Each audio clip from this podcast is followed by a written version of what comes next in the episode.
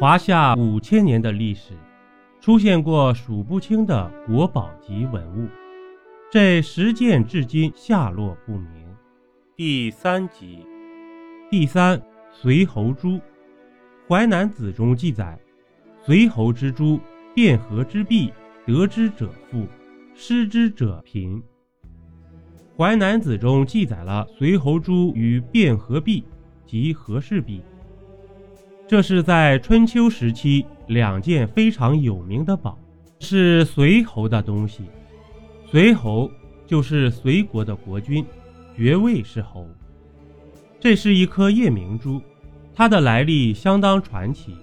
据说是随侯外出的时候，见到一条大蛇被打成两段，随侯动了恻隐之心，让人救助这条蛇，蛇居然被救活了。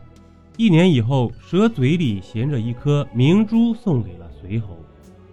这颗明珠就是随侯珠。相传随侯珠全身纯白，在晚上有光发出，放在房间中可以当蜡烛一样照亮整个房间。也有传说是随侯乘船时遇到了风浪，有一条蛇衔着明珠送给了随侯。总之，它的来历相当的神话。这颗随侯珠后来去哪里了呢？没人能够知道。一九七八年，湖北省随州市出土了一座古墓，这就是曾侯乙的陵墓。曾侯乙是曾国国君，他的封地在今湖北随州一带。曾侯乙墓出土了一百七十三颗玻璃珠，最大的珠子直径有二点三厘米。有人认为随侯珠就是这种珠子。实际上，这种珠子是一种火山玻璃，也有人认为是金刚石。第四，十二金人。《史记·秦始皇本纪》中，秦始皇二十六年，收天下兵，聚之咸阳，萧以为中，聚金人十二，众各千担，至庭宫中。秦始皇统一天下后，为了稳定天下。收缴了所有民间的青铜兵器，聚集在咸阳，并将天下的青铜兵器融化铸成十二金人，其实就是铜人。当时的金就是铜，每个金人有一千担，一百二十斤为一担，一千担就是十二万斤，一个金人就有十二万斤，这得有多大呀？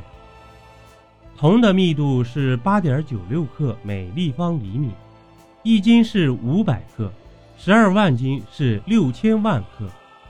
秦始皇的一斤按二百五十六克算，十二万斤就是现在的三十吨左右。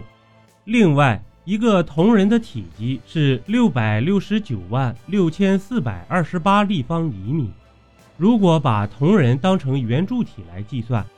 假设铜人外径是一米的话，那这个铜人的高度是八百五十三厘米，也就是八点五三米高。史书上有记载，铜人的高度是三丈，当时的一丈是二百三十一厘米，三丈就是六点九三米。从上面的推算和史书记载的铜人高度来看，差不多就是六到八米的样子。